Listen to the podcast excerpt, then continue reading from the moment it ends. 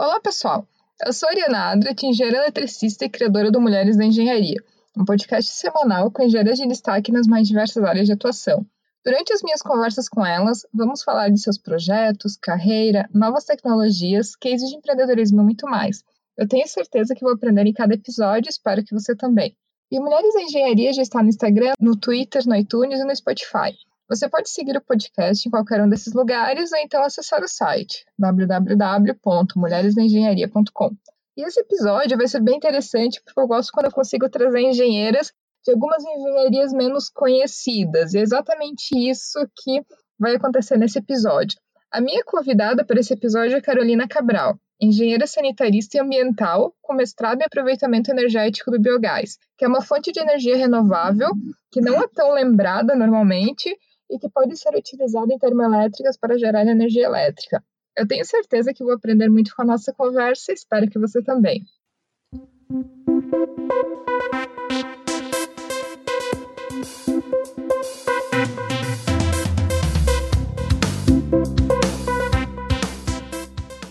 Carol, seja bem-vinda ao podcast Mulheres da Engenharia. Muito bom te receber aqui para conhecer o que, que é uma engenheira sanitarista, o que, que uma, engenheira, uma engenheira sanitarista faz na vida. Oi, Ali, obrigada pelo convite. É uma honra estar aqui falando no Mulheres da Engenharia e contribuindo justamente para o pessoal conhecer mais uma das engenharias é, que não, não é tão tradicional, né? E justamente, né, para dizer o que, que, o que fazem os engenheiros sanitaristas, que nem tu disse, do que se alimentam, como atuam, enfim. E justamente espero contribuir aí para levar isso para outras é, mulheres que atuam na engenharia ou que desejam né, iniciar um curso de engenharia sanitária e ambiental justamente esclarecer essa, essa área de atuação, que é muito abrangente né, e, ao meu ver, é muito necessária, que pode contribuir para o desenvolvimento da sociedade de maneira geral. E justamente eu vou falar um pouco da minha trajetória e de todas as, e não só de, é, de mim, mas das diversas áreas de atuação possíveis, né? para tentar deixar isso o mais amplo possível. Carol, até para gente começar bem com isso, falando um pouco da tua trajetória, como é que tu foi parar na engenharia e como o que que te levou exatamente para ser uma engenheira sanitarista, uma engenheira sanitarista ambiental, que é uma engenharia que quase ninguém conhece, né? Como eu até já te comentei, a primeira engenheira sanitarista que eu conheço. É, o que, que te levou para essa área? É importante até a gente falar sobre isso, porque você conhece bastante, muitas, né, mulheres da engenharia, né? Então, realmente, se eu sou a primeira engenheira, engenheira sanitarista que conheces, é porque justamente ainda é uma área pouco conhecida, né? Ela já foi muito mais desconhecida ela surgiu da engenharia civil, mas ainda é muito desconhecida, o pessoal desconhece qual que é essa atuação, né? E eu, sim, desde criança eu tive muita facilidade para a área de exatas, então para a parte de matemática e inclusive às vezes até ajudava os meus amigos que eles pegavam recuperação em matemática, eles iam lá para casa estudar, eu ficava ajudando eles a estudar. E os meus pais são engenheiros civis, né? Eles têm um escritório juntos, então eu também cresci dentro do escritório deles, assim. Sempre tive um certo contato, então, né, com uma das áreas da engenharia. É, mas aí depois eu também sempre tive muito interesse, tanto pelo meio ambiente, pela natureza, né? Eu tenho, gosto muito de, de ficar na natureza, praia, enfim. E também a, a questão de, de solidariedade, de contribuir para o desenvolvimento da, sociedade de maneira geral, assim. Então, é, de uma certa maneira, essa vontade também, esse, essa proximidade com, com a natureza, com o meio ambiente, sempre me deixou os, assim, os olhos abertos para essa área também, né? Também eu tinha um pouco de vontade de fazer relações internacionais, sempre gostei de conhecer novas culturas, fazer a diferença, digamos, no mundo, assim, né? E isso era uma vontade minha, meio que um sonho, assim, meio de adolescente, aquela coisa de vou fazer a diferença, enfim de alguma maneira tentei concretizar isso na, de uma parte de um jeito mais prático na profissão. Né? E, mas aí quando eu estava no terceirão, justamente nessa indecisão, não sabia se eu, se eu, fazia engenharia civil, mas aí eu achava um pouco exato demais, é, ou se eu fazia, se eu faria relações internacionais, mas aí já era muito para o outro lado também, então eu estava meio nessa dúvida, assim. E eu acabei fazendo intercâmbio na, na Austrália, né? É, já nessa vontade, assim, de conhecer outras culturas. E bem no, no, no, ano do terceirão. E lá eu tive muito contato com o que é ter preservação ambiental. Eles têm uma natureza espetacular, né? E muito preservada, e a questão também de tratamento de água bem avançado. Enfim, e aí lá pela primeira vez eu tive esse contato, assim, com um país, inclusive, que é, tem um clima, pode-se dizer, similar ao Brasil, né? No sentido de que é um país desenvolvido e tem um clima quente, né?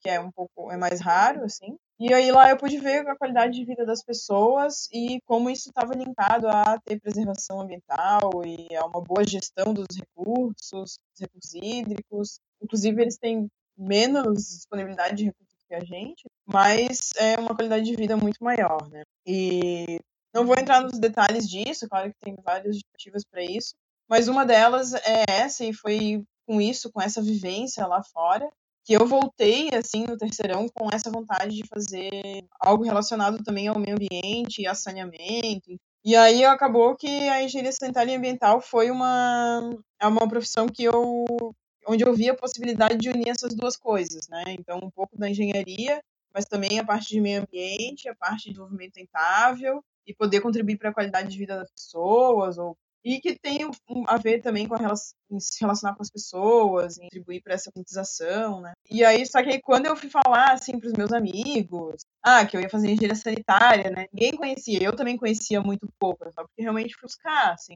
Nossa, engenharia sanitária? Como assim? Tu vai ter um limpa-fossas? Ah, vamos ligar para o limpa-fossas Cabral, e todo mundo ria disso, enfim. Ou então, assim, ah, algumas pessoas, ah, tem a ver com canos, né, tubos, tal. Aí alguns amigos também brincavam, ah, vai ser encanadora.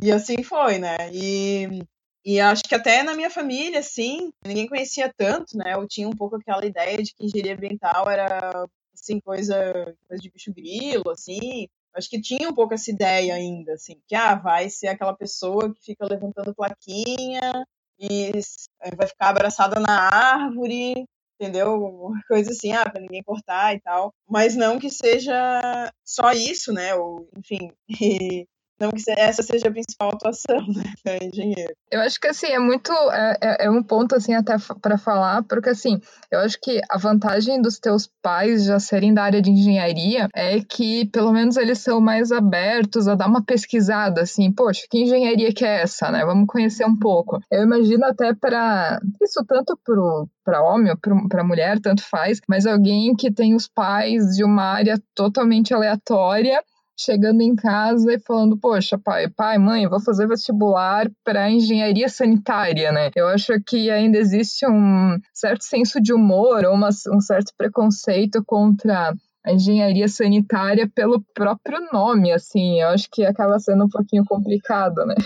E, mas exatamente, Carol, comenta pra gente aonde que o engenheiro sanitarista ele pode atuar, assim, saindo é, que tipo de empresa, de maneira geral, não exatamente a área que tu foi, que daqui a pouco a gente vai entrar um pouco mais em detalhes, mas quais são as áreas de atuação dessa engenharia? Bom, ela, ela é uma engenharia bem ampla até, ela veio de um braço da civil, mas foi surgindo também dessa necessidade maior por uma engenharia específica, né, de que tratasse de saneamento e de ambiente. Então ela vai desde a parte de licenciamento ambiental até a parte de tratamento de água, tratamento, distribuição de água, né? Tratamento de esgoto, coleta e tratamento de esgoto, até a parte de saúde pública, gestão de resíduos sólidos, um pouco de energias renováveis, gestão ambiental, né? Então, o engenheiro sanitarista e ambiental ele pode atuar tanto em indústrias, como então seja na gestão ambiental da indústria, no controle de poluição da indústria, tem toda a parte de controle de poluição atmosférica também, que é uma parte que a gente trata na engenharia sanitária e é uma parte ainda que eh, as pessoas desconhecem, né, de esse é um braço, assim, da engenharia sanitária também, e isso é uma área, enfim, é que eu vejo que está cada vez mais em alta, até pela questão das mudanças climáticas, tentar reduzir emissões, que, enfim, a gente teve agora, né, o greve global pelo clima, então é uma área muita necessidade também de as pessoas estão se conscientizando para isso, estão vendo essa importância da, da, atuação dessa, ou então estão vendo a importância às vezes de preservar de fazer as coisas de maneira mais sustentável, mas é muito, é preciso um olhar técnico para isso, né, para que isso seja feito adequadamente, né. Então, por isso que eu acho que é importante trazer essa atuação. Assim. E, cara, até depois da tua faculdade, tu acabou indo para o mestrado e hoje tu tá fazendo doutorado, mas uma situação interessante é que tu tá fazendo doutorado na Alemanha estando no Brasil. Então, como é que foi isso? Assim, primeiro, qual que, como que foi a tua decisão de estudar biogás? Né, que daqui a pouquinho a gente já vai entrar um pouco mais em detalhes de exatamente o que, que é o biogás, como que ele é usado e por que, que ele é uma energia renovável. E como é que tu conseguiu essa proeza de fazer um, um, um doutorado no exterior estando morando no Brasil? Bom, é, a empresa que eu trabalho, né, eu, é, muito contato com a Alemanha, né, o próprio, uh, uma parte dos diretores, né, são, são alemães, e eu sempre tive muito contato também com a Alemanha, que eu fiz o estágio obrigatório numa agência de cooperação para desenvolvimento, né, alemã, e fiz uma parte, seis meses do mestrado eu fiz lá também, então já tinha um certo contato, e continuo tendo, né, com, com esse país e com alguns professores lá da, da Alemanha, e acabei desenvolvendo a minha pesquisa de mestrado na parte de biogás, que é uma área que a Alemanha domina muito. E aqui no Brasil isso ainda era incipiente, né? Então comecei a trabalhar com um projeto dentro da empresa de fazer justamente a medição de biogás. Então, ah, vamos ver qual que é o potencial que tem no Brasil, né, de uso desse combustível. Né? Então a gente começou a medir quantos, quanto de biogás já estava sendo produzido pelo tratamento, por um tipo de tratamento de esgoto aqui no Brasil. E aí essa pesquisa já tinha alguns contatos, né, com alguns professores da Alemanha, o próprio diretor da empresa tem muito contato com professores de lá. É uma empresa que tem muito contato com a academia, então tanto com a UFSC, outras universidades, o UFG e as universidades da Alemanha. E a gente tinha muito contato com a Universidade Técnica de Berlim.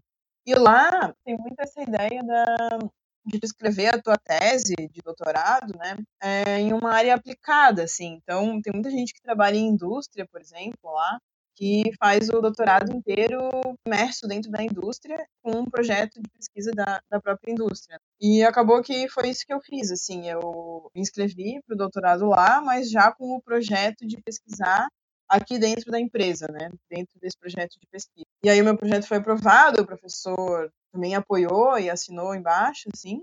E a gente faz é, as reuniões assim por Skype, eu mando as coisas para ele por e-mail, escrevo os artigos, né? Estou fazendo ele em inglês, escrevendo em inglês, né? O que facilita, então, para o pessoal que está interessado, não precisa escrever em alemão. Já é uma coisa que facilita, apesar de falar alemão, entender um pouco, mas escrever um doutorado é um pouco mais complexo, né? Então, justamente, eu estou nessa nesse caminho de escrever a, a tese e posso desenvolver isso junto com a empresa, né? Então, é um caminho que eu acho muito interessante para as empresas aqui, nas diversas áreas da engenharia, na verdade. A gente possa unir esse interesse, assim, até para a pesquisa ter uma, nesse caso, né, ter uma contribuição direta, né, para a empresa ou para a indústria, enfim, e é uma união que, principalmente agora, eu acho muito benéfica, pode ser muito benéfica para o Brasil, de conseguir unir as universidades com as empresas. E é uma coisa que é muito aplicado já na Alemanha. Né? É, eu acho que aqui no Brasil a gente está meio que a anos-luz disso, porque a academia ela acaba sendo muito distante das aplicações práticas. Não que com o tempo não possa se chegar a aplicações mais práticas, mas eu acho que não tem tanto quanto em outros países já existe uma conexão mais direta de ter dos pesquisadores estarem atuando e estarem resolvendo realmente fazendo pesquisa em cima de problemas existentes dentro das indústrias assim são áreas de aplicação prática mais do que aplicação prática aplicação imediata né? Não é algo que vai levar às vezes anos até se tornar uma tecnologia em uso, até chegar numa indústria e começar a ter uma aplicação prática. E, e Carol, até a tua área de pesquisa, né, desde o, desde o mestrado, que é o biogás, e eu acho é um tema bem interessante trazer aqui no podcast, porque normalmente quando a gente fala de energia renovável, né, se pensa muito em energia eólica e energia solar que são as que estão mais na, na hype, assim, que todo, todo mundo fala, que todo mundo tem prestado bastante atenção. E eu acho super positivo, porque afinal de contas são energias muito importantes, energias limpas, energias que devem fazer parte da matriz energética.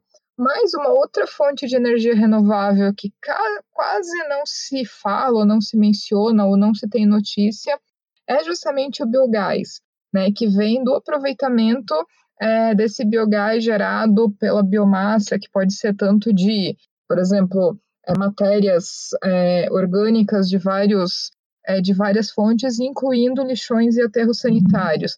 Então, até para a gente começar bem do início, de quem não, não tem a menor ideia do que, que a gente está falando, pode dar um, um apanhado geral assim do que, que é biogás, o que, que é biomassa, como que ele se forma e como que ele pode ser aproveitado para gerar energia?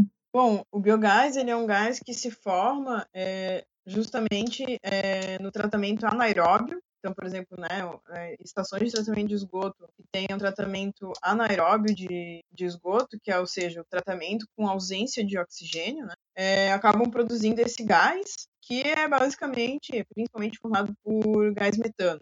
E o gás metano, ele é um gás com conteúdo energético muito alto, né? Então, em aterros sanitários a gente também tem ação desse gás. E por ele ter esse conteúdo energético alto, ele pode ser utilizado para gerar energia. Então, assim, é quase que, se a gente for fazer uma analogia, né? Claro que o gás tem que ser tratado, mas ele é, ele é um combustível como um gás natural, por exemplo. Então, ou seja, ele pode ser utilizado tanto em motores, turbinas, ou inclusive como substituição do gás natural, desde que passado por um processo de tratamento, de compressão, enfim. É, ou ele pode ser utilizado em caldeiras também. Então tem diversos usos assim, não precisa necessariamente ser para geração de energia elétrica, pode gerar energia térmica também dele, para secagem de algum material, às vezes até indústrias, né, que têm essa demanda, podem fazer uso desse gás. Então, assim, tem muitos processos onde a gente já tem a produção desse gás. Tem muitas estações de tratamento no Brasil que já produzem esse gás e atualmente queimam, né, em, em, queimadores, que a gente chama. Justamente porque são é, obrigados, hoje em dia, a queimar pela, pela questão das emissões, né, porque o gás metano é um gás de efeito estufa. Então, ele é um gás que, se ele não for reaproveitado, né, ele tem que ser queimado, pelo menos, para não gerar essas emissões que causam efeito. E, então, tanto as estações de esgoto como aterro sanitário poderiam fazer uso desse gás, né? Claro que tem a questão de escala de viabilidade, né? Tem toda essa questão, mas países com temperaturas bem mais desfavoráveis que a nossa, por exemplo, vou usar como exemplo a Alemanha, porque é um país que eu tenho muito contato e eles estão muito avançados nessa área, né? Eles têm ali mais de 8 mil plantas de, de biogás, a maioria das estações de, uma, de um determinado tamanho fazem uso do biogás, mesmo tendo é, temperaturas mais favoráveis para a produção de gás, né? Então, eles têm que fazer um certo com a temperatura do, do sistema lá de digestão de gás. E justamente aqui a gente vê um potencial muito maior, a gente tem um tipo de tratamento é, que não é tão aplicado lá por causa da temperatura e que produz muito biogás. E tem diversos usos, né? Então, vai desde claro que é em outra escala, mas assim, pode usar inclusive como gás de cozinha, entendeu? Então, tem diversos usos. Então, ah, seja gás de cozinha, seja é, geração de energia elétrica, ou usar em caldeira, utilizar como de gás natural. Tem uma questão de escala, tem uma questão de tecnologia, que ainda está no Brasil, algumas já estão sendo produzidas aqui, outras estão sendo importadas. Então, não é tudo que é aplicado lá fora que a gente consegue aplicar aqui ou que vai ter a mesma rentabilidade, né? Até porque, assim, tem a questão da tarifa de energia elétrica. Então, lugares onde a tarifa de energia elétrica é mais elevada, por exemplo, aí é, é o aproveitamento para geração de energia elétrica se viabiliza mais. Carol, até para a gente continuar um pouco mais na parte básica, até para todo mundo entender, é, tu pode comentar assim até a diferença de alguns conceitos é, que eu acho que existe até alguma uma certa confusão. Qual que é o que, que é exatamente é, a definição de lixão, de aterro sanitário? E é, até comenta para gente também como, qual que é a diferença na geração de biogás, por exemplo, entre é, o biogás, por exemplo, gerado em um lixão e um aterro sanitário numa estação de tratamento de esgoto, que na verdade, todos esses lugares só pode ter geração de biogás, mas eu acredito que deve ter algumas diferenças em como que é gerado e também por que e como que a temperatura ambiente, por exemplo, que nem tu mencionou que na Alemanha é pior a geração do biogás por ser um país mais frio do que o Brasil, como que a temperatura ambiente influencia no processo da geração do biogás? Sim, é porque justamente as, as bactérias, né, que atuam nesse tipo de tratamento, é, bom, ele, é para ele ser formado, tu precisa ter condições que a gente chama de anaeróbias, né? Ou seja, ausência de oxigênio. Então, E justamente, por exemplo, em estação de tratamento de esgoto, quando eu mencionei para da Alemanha, tu, ah, eles fazem a parte de, de, gestão do lodo de esgoto, né? E justamente tu precisa para esse tratamento anaeróbio de bactérias metanogênicas, né? Enfim, bactérias que estão lá presentes, né? E que necessitam de uma temperatura ótima para conseguir trabalhar, para não inibir o processo de tratamento. Então, essa temperatura ótima fica ali em torno. Tem diversas faixas, né? Mas fica ali em torno dos 35 graus. Então, por isso que eu digo que é mais difícil, né? E, tipo, e abaixo dos 15, elas, elas trabalham, o trabalho delas já é, já começa a ficar mais inibido. As bactériazinhas, elas começam a trabalhar em câmera lenta. É, elas começam a ficar com frio e tal, e não só querem dormir, não querem mais trabalhar. E aí, por isso, então, lá eles fazem, eles têm um gasto maior, né, para fazer esse tipo de tratamento, porque eles têm que fazer um, todo um sistema de isolamento térmico e de aquecimento desses tanques, né? Vou chamar de tanques, que eu acho que é mais fácil do pessoal entender. E aqui a gente tem um processo de tratamento que nem precisariam desse isolamento, desse controle. Enfim, em alguns casos necessitam, mas não, não um controle tão forte desse tipo do aquecimento do, dos tanques, por exemplo.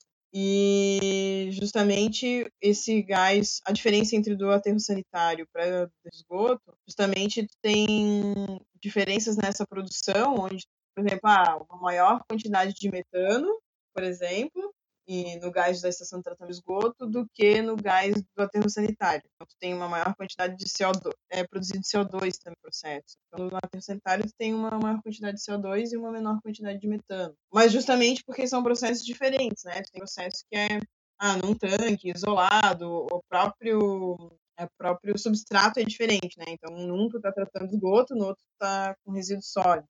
E a parte de lixão é, um, é uma questão que foi é, proibido até no Brasil. Eu sei que a gente ainda tem muitos lixões, né? Mas a determinação é de que eles sejam extintos, né? E, e que seja aplicado então o aterro sanitário. Porque sim, aí no aterro sanitário tu tem a coleta de todo aquele líquido, né? A gente diz lixiviado, que é produzido no aterro sanitário. Tu tem a coleta do gás e pelo menos a queima do gás metano, né?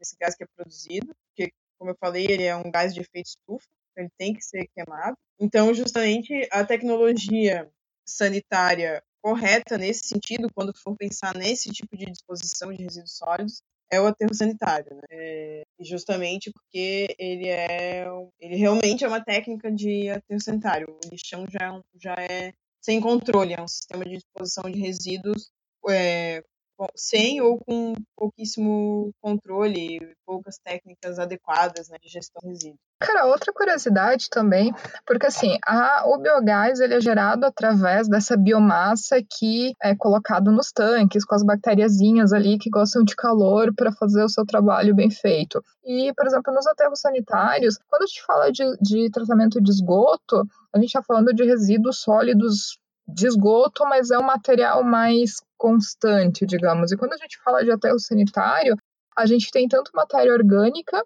né, nos aterros, quanto muita coisa de matérias, por exemplo, muito plástico, metal e materiais dos mais diversos misturados também com matéria orgânica. Como que é feito até essa, essa separação? Nesses tanques é colocado esse material todo? É feito alguma separação prévia? Como que existe a necessidade de separar, por exemplo, de alguma maneira o que, que é matéria orgânica que está nos, aterros eh, nos aterros sanitários do que é matéria, materiais misturados a essa matéria orgânica? Quando a gente fala de aterro sanitário, geralmente, né, o resíduo ele vai é, muito misturado, né, para esse aterro. Né? É o que nem tu falou, às vezes a gente tem, enfim, todo tipo de resíduo junto com a matéria orgânica, né? É a matéria orgânica que produz o biogás. Enfim, então a gente chama até às vezes de impurezas, né? Mas quando vai para um aterro sanitário, geralmente é tudo misturado e é jogado naquela o que a gente chama de células do aterro sanitário. Então ele geralmente não vai para um tanque separado. Ele fica ali no aterro sanitário e ele acaba produzindo gás metano por ter muita matéria orgânica presente, né? Mas não tanto quanto, por exemplo, se eu pegar todo esse resíduo orgânico separado e levar ele para um tanque de biodigestão. Então, eu posso, eh, também é uma, uma solução. É, inclusive, é uma solução que tá, é muito aplicada né, em outros locais, e a gente está iniciando no Brasil, né, de fazer uma central de separação ou de já recolher esses resíduos é, pré-separados, né? Para que a matéria orgânica vá toda para um único tanque e aí tu não tem tantas impurezas, né? Que, pra, que atrapalham as bactériazinhas. Então, tu não tem essa, a gente chama de impróprios, impurezas. Então, ali tu produz muito mais gás se tu fizer essa gestão separada do que apenas jogando no aterro sanitário. Mas ainda o aterro sanitário é o, é método mais aplicado no Brasil, né? Sem essa pré-separação. Né? E aí se trabalha muito com a ideia de ter uma separação. Ah, vou usar o orgânico para gerar, gerar biogás, energia, tratar separado. Aí vou pegar o que é rejeito mesmo e jogar em sanitário, o que é reciclável vamos reciclar. Então tem toda essa questão de gestão integral dos resíduos. A outra coisa também, por exemplo, esse biogás que ele é gerado nesses, tanto nas estações de tratamento de esgotos como é, nos aterros sanitários, é, a geração de energia normalmente ela é feita é, centralizada, esse gás vai para alguma central termoelétrica, existe é, pequenas é, centrais geradoras nesses próprios aterros ou nessas próprias estações de tratamento. Qual que é o tipo de solução que é mais aplicada, por exemplo, no Brasil e quem que tem quem que está puxando essas iniciativas assim? É iniciativa privada, são as prefeituras e os responsáveis pelos tratamentos de esgoto e afluentes das cidades, são iniciativas mais de, de pessoas mais ligadas à parte ambiental, que está puxando.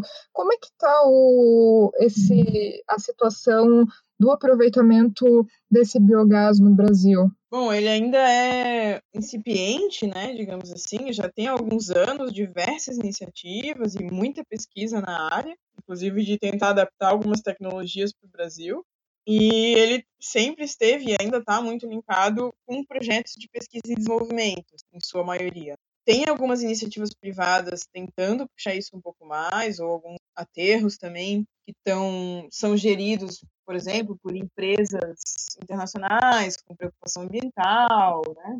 Ou às vezes tem a questão também de, da imagem, né? De ter, de poder dizer ter uma imagem mais verde, né? Que a gente chama. A gente tem algumas iniciativas na parte de estação de tratamento de esgoto. A gente, por exemplo, trabalhou num projeto de pesquisa e desenvolvimento que foi financiado pela Companhia de Energia Elétrica do Estado da Bahia, por exemplo. Então, porque as companhias de energia elétrica têm uma, uma porcentagem da tarifa que obrigatoriamente tem que ir para projetos de pesquisa e desenvolvimento, né?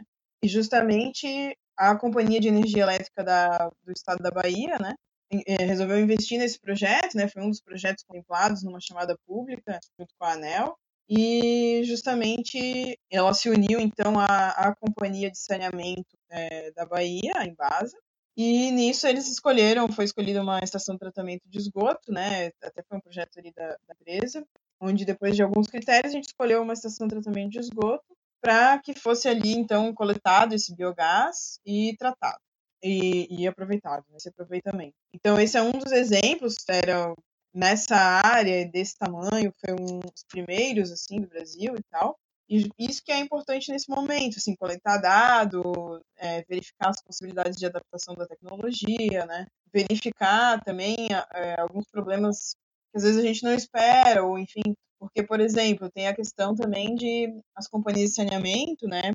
Tem a questão de tratar o esgoto, né? E, e essa gestão, essa operação, né, já tem uma certa demanda, né? A questão de gerar energia elétrica no local, ele gera uma necessidade técnica, né, adicional a uma operação comum de esgoto. Né? Mas geralmente, quando é feito em estação de tratamento de esgoto, é feito no local, com, é, onde há essa a estação de tratamento de esgoto, é feito instala-se um motor gerador, né? Um motor gerador é biogás. Justamente é, é, muito mais útil porque também tu tens ali o próprio uso da energia, né? Então, o tratamento de esgoto tem bombas, depois às vezes tem um pós-tratamento que tem exige aeração, então exige energia elétrica e justamente é bom quando já faz essa utilização da energia no próprio local, né? Então ali às vezes a gente chega a 80, 60, 80% de autossuficiência da estacionamento de esgoto. Né? Então aí ela já utiliza ali e acaba não, não precisa pagar os impostos de, de transmissão dessa energia elétrica, né? Já na, em aterro sanitário, geralmente é mais puxado pela iniciativa privada, é, justamente e aí mais vinculado às empresas que desejam ter essa imagem e até para economia de energia, dependendo da, da situação, né?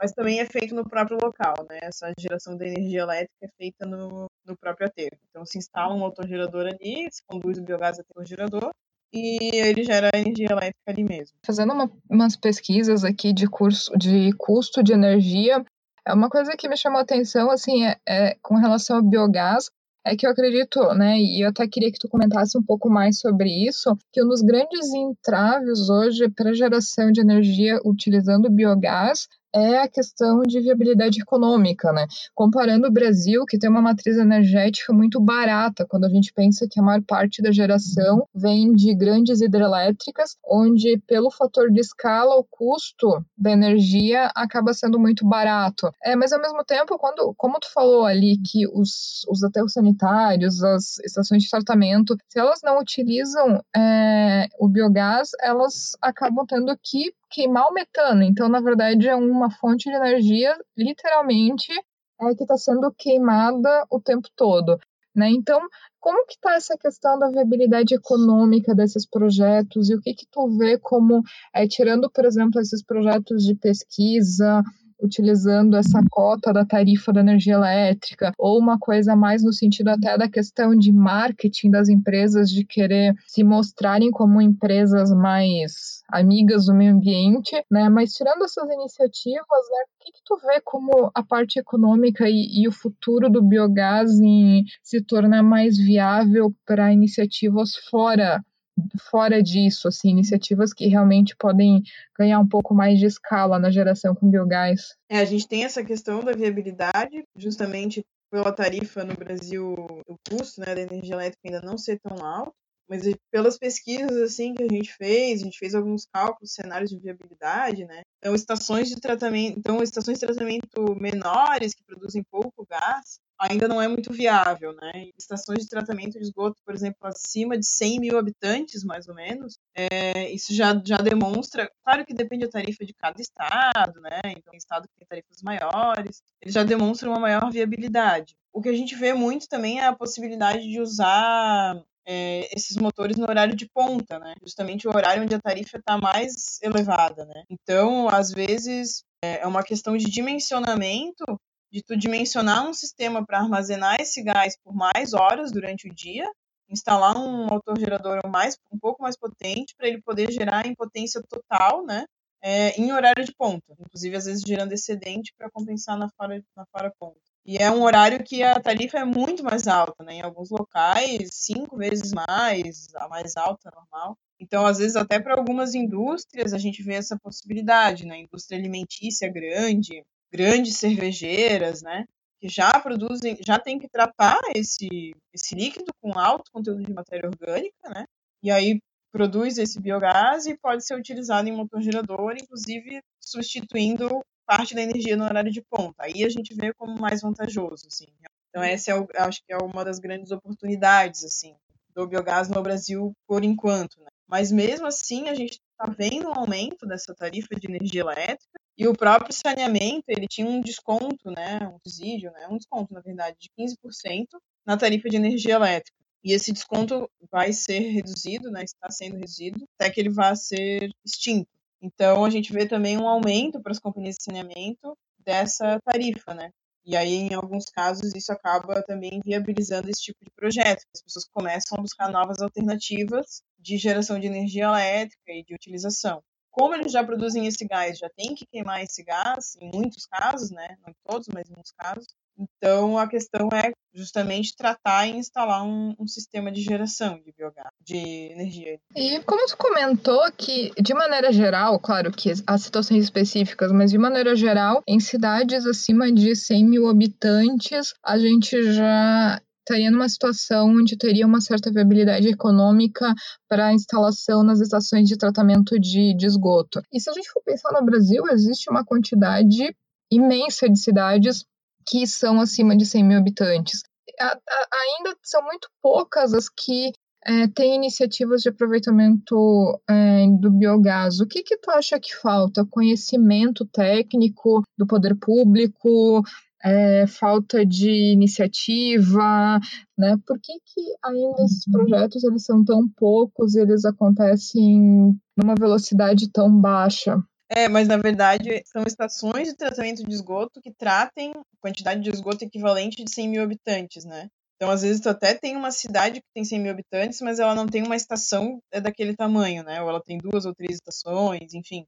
Ela não, não necessariamente, ou tem diversos tipos de tratamento, e então não necessariamente toda cidade com mais de 100 mil habitantes vai, vai ter uma, et, uma estação de tratamento de esgoto desse tamanho, né? Então é um pouco menor o potencial, porque se a gente pensa em cidades realmente, e não são todas as estações que aplicam essa tecnologia anaeróbia que eu falei, né? Esse tipo de tratamento. Então aí já reduz um pouco mais essa, esse potencial. Ainda assim são muitas, né? Mas que tenham esse tipo de tratamento acima de 100 mil habitantes, a gente já reduz um pouco mais essa, essa escala. Mas, de qualquer maneira, quando a gente fala de gestão integral de resíduos, é algo a, a que a estação deveria pensar, né? Mas para as companhias de saneamento, eu acho que é mais a questão de eles terem outros desafios ainda, estarem ainda engateando em resolver bem a questão do tratamento adequado do, da parte líquida, né? Então, da parte de esgoto, para depois se preocupar com a parte gasosa, que seria a parte do biogás, né? Então, eu acho que tem um pouco isso, essa questão operacional também. Então, ah, a gente vai ter uma, instala uma instalação aqui dentro, mas teriam que teria que adicionar operadores capacitados para tal e adicionar uma nova atividade, né, dentro dessa companhia de saneamento. Então isso tudo gera um entrave assim é, muito grande, né? Então quando tem outras questões assim mais urgentes pegando, né? Então, por exemplo, se tu polui se eles não tratam bem o, o esgoto, né, com eficiência adequada, vai para um rio e polui, a companhia vai ganhar uma multa gigantesca, enfim. Então eles têm, eles centram a atenção deles mais para isso ainda, né? O que a gente vê como uma opção em alguns casos é ter empresas que operem isso por contrato de desempenho, né? Então, ah, operar o motor gerador, gerando aquela energia, e eu vou ganhar, né? A empresa ganha pela energia gerada. Então, ah, eu gerei tanto de energia, eu ganho uma porcentagem disso, outra porcentagem fica para a companhia de saneamento. Porque aí tu não adiciona uma nova atividade, uma nova necessidade de contratação de equipe, uma nova finalidade, enfim, esse toda essa logística, né?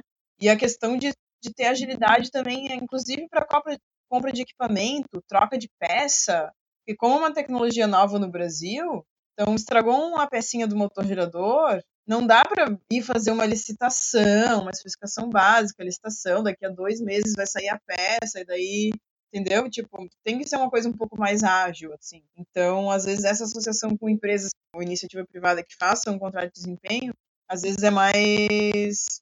É uma opção que a gente vê para viabilizar um pouco mais esse uso, né? Porque ela tem mais agilidade também para a compra de equipamentos e para a gestão desse novo dessa nova mini usina, né, que vai ter ali. Carol, dentro desse universo todo, assim, comenta um pouco exatamente da tua área de atuação e da área do teu doutorado agora. Qual que é a tua linha de pesquisa ou como que é o teu dia a dia, assim, o que que tu faz ou como que tu atua no teu dia a dia? Bom, eu trabalho, a empresa que eu trabalho, né, ela é especializada em tratamento de esgoto, em tecnologias de tratamento de esgoto, e eles, a área principal dela é essa, né, então, eles têm toda a parte de projeto, execução e operação de, de estações de tratamento de esgoto.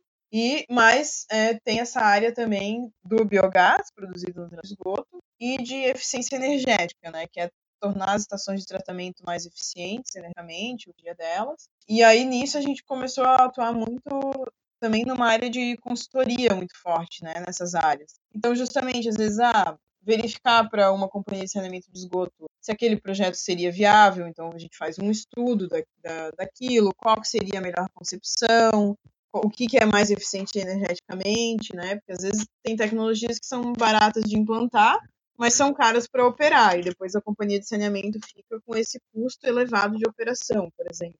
Então a gente atua muito nessa parte de consultoria também, inclusive para agências de cooperação internacional, e surgiu muito um projeto grande no Brasil, que foi o ProBiogás, onde eu atuei muito, e que foi um dos projetos deles foi tema do meu mestrado, e em partes eu vou usar os dados para o doutorado também. E esse projeto foi um projeto, por exemplo, de, uma agência alemã de cooperação com o Ministério, das, na época, o Ministério das Cidades, que é o ministério que cuidava do saneamento no Brasil. E justamente foi um projeto grande de incentivo a essas energias no Brasil. Então, eu atuei muito tempo dentro desse projeto. Né? E, mas basicamente o que eu faço, a minha área é a parte de consultoria, de maneira geral. Então, seja biogás, que é uma, uma das minhas especialidades, mas a parte de eficiência energética também, né? Então, inclusive a parte de eficiência energética na parte de água, né? Que é uma área que a empresa não atua tanto, mas a parte de eficiência energética sim. Então, agora eu atuo muito também nessa questão, né? Então, como é, tornar os sistemas de bombeamento de água mais eficientes, trabalhar com cursos, né? A gente dá muito curso e capacitação para companhias de saneamento dentro desse projeto. Ou seja, a gente é contratado para incentivar as companhias de saneamento a melhorarem sua eficiência energética e a reduzirem as perdas de água, ou seja, serem mais eficientes de maneira geral.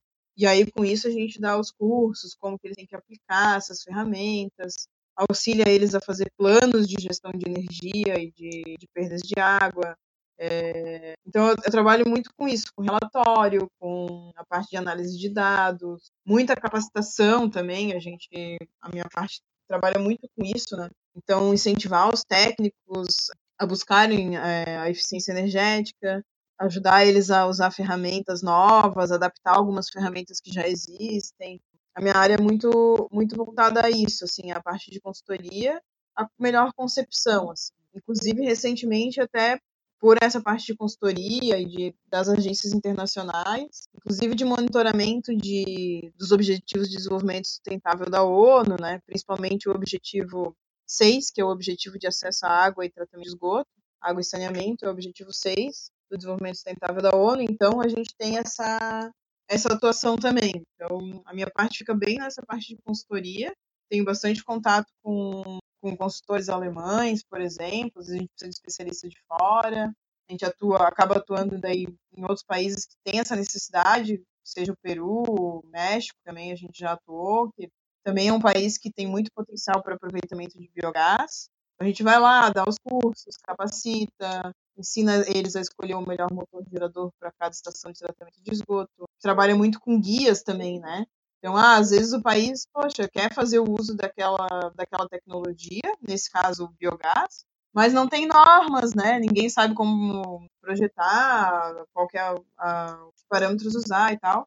E aí um trabalho que a gente faz é, por exemplo, pegar as normas alemãs existentes, adaptar, pegar o que já tem de material bibliográfico no Brasil, compilar e fazer um guia técnico, né? Então, guia técnico para a estação de tratamento de esgoto fazer uso de biogás. Então, a gente fez isso tanto no Brasil quanto na, no México, por exemplo. Tudo contratado pela agência de cooperação. Acho que esse episódio foi bem interessante, até para todos conhecerem um pouquinho desse dessa nova fonte de energia, para quem tiver interesse também pesquisar um pouco mais a respeito. E, enfim, é, acho que foi bem interessante, assim, para dar esse overview. E até para a gente finalizar nosso episódio aqui, nosso bate-papo, é, se tu puder deixar uma mensagem final a todo mundo que está ouvindo e até, quem sabe, para as futuras engenheiras que podem encontrar o podcast, podem ouvir esse episódio, que talvez tenham interesse em entrar na engenharia sanitária. É, tu pode deixar uma mensagem final aqui para esse pessoal? Sim, perfeito.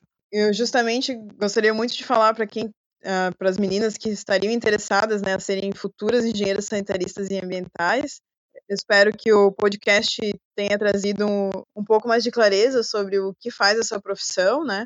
Então, justamente é muito amplo e é muito com essa missão, né? Você tem essa, esse chamado assim forte de contribuir para o desenvolvimento sustentável, para a qualidade de vida das pessoas, né?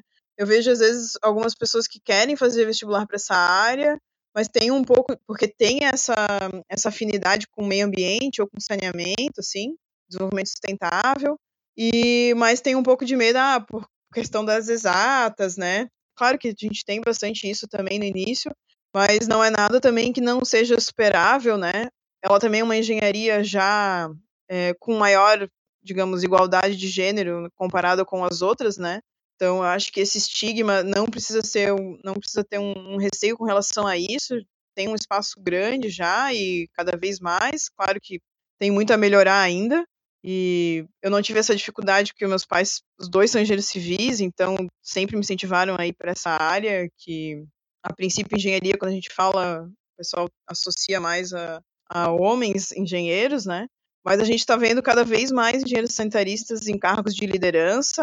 Própria companhia de saneamento aqui de Santa Catarina, a Casan, a presidente é, agora é uma engenheira da casa, uma mulher, que já foi presidente da Associação Catarinense de Engenheiros Sanitaristas e Ambientais. Eu já fui vice-presidente da Associação Catarinense de Engenheiros Sanitaristas e Ambientais. Então, eu incentivo muito vocês a procurarem essa área, porque é um campo de atuação muito grande que pode contribuir muito para fazer a diferença, sim.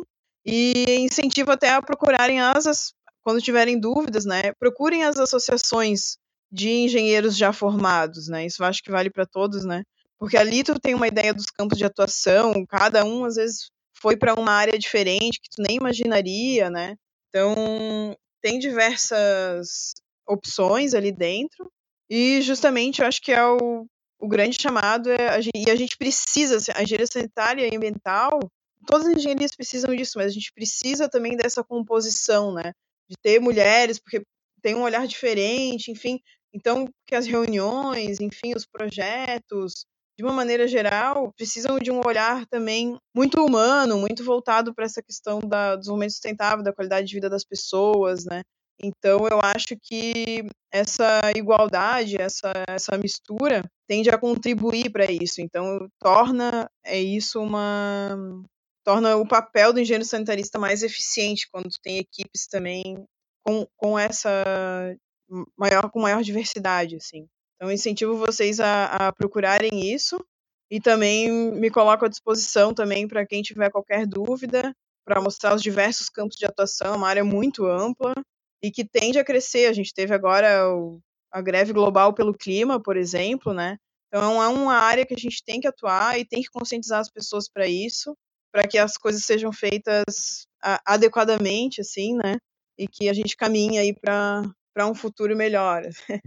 Quero te agradecer muito é, pela tua participação aqui no podcast e por vir aqui também desmistificar um pouco a tua profissão, chamar mais gente para seguirem para a área, que engenharia sanitária não significa ficar virar encanador ou consertar vaso sanitário. Exato. e que tem muito mais coisa e muito mais coisa interessante por trás além disso. Então, quero te agradecer muito pelo teu tempo, pela tua participação aqui no podcast. Enfim, muito muito feliz da tua participação. Eu que agradeço, Ari. Foi muito muito importante, muito gratificante poder contribuir. Às vezes a gente fala essas coisas no dia a dia, né? mas o podcast é muito mais abrangente, né? Atinge muito outras pessoas que a gente não imaginaria. E eu fico muito feliz é, de poder participar aqui, agradeço imensamente o convite. Espero poder contribuir cada vez mais aí para as mulheres da engenharia. E se você que está ouvindo tiver algum comentário, crítica ou sugestão, é só enviar e-mail para ariana.mulheresdaengenharia.com ou então acessar o site www.mulheresdaengenharia.com e deixar o seu comentário. E se você gostou desse episódio, ficarei muito feliz se puder compartilhar com outras pessoas que podem gostar também. Um abraço e até o próximo episódio.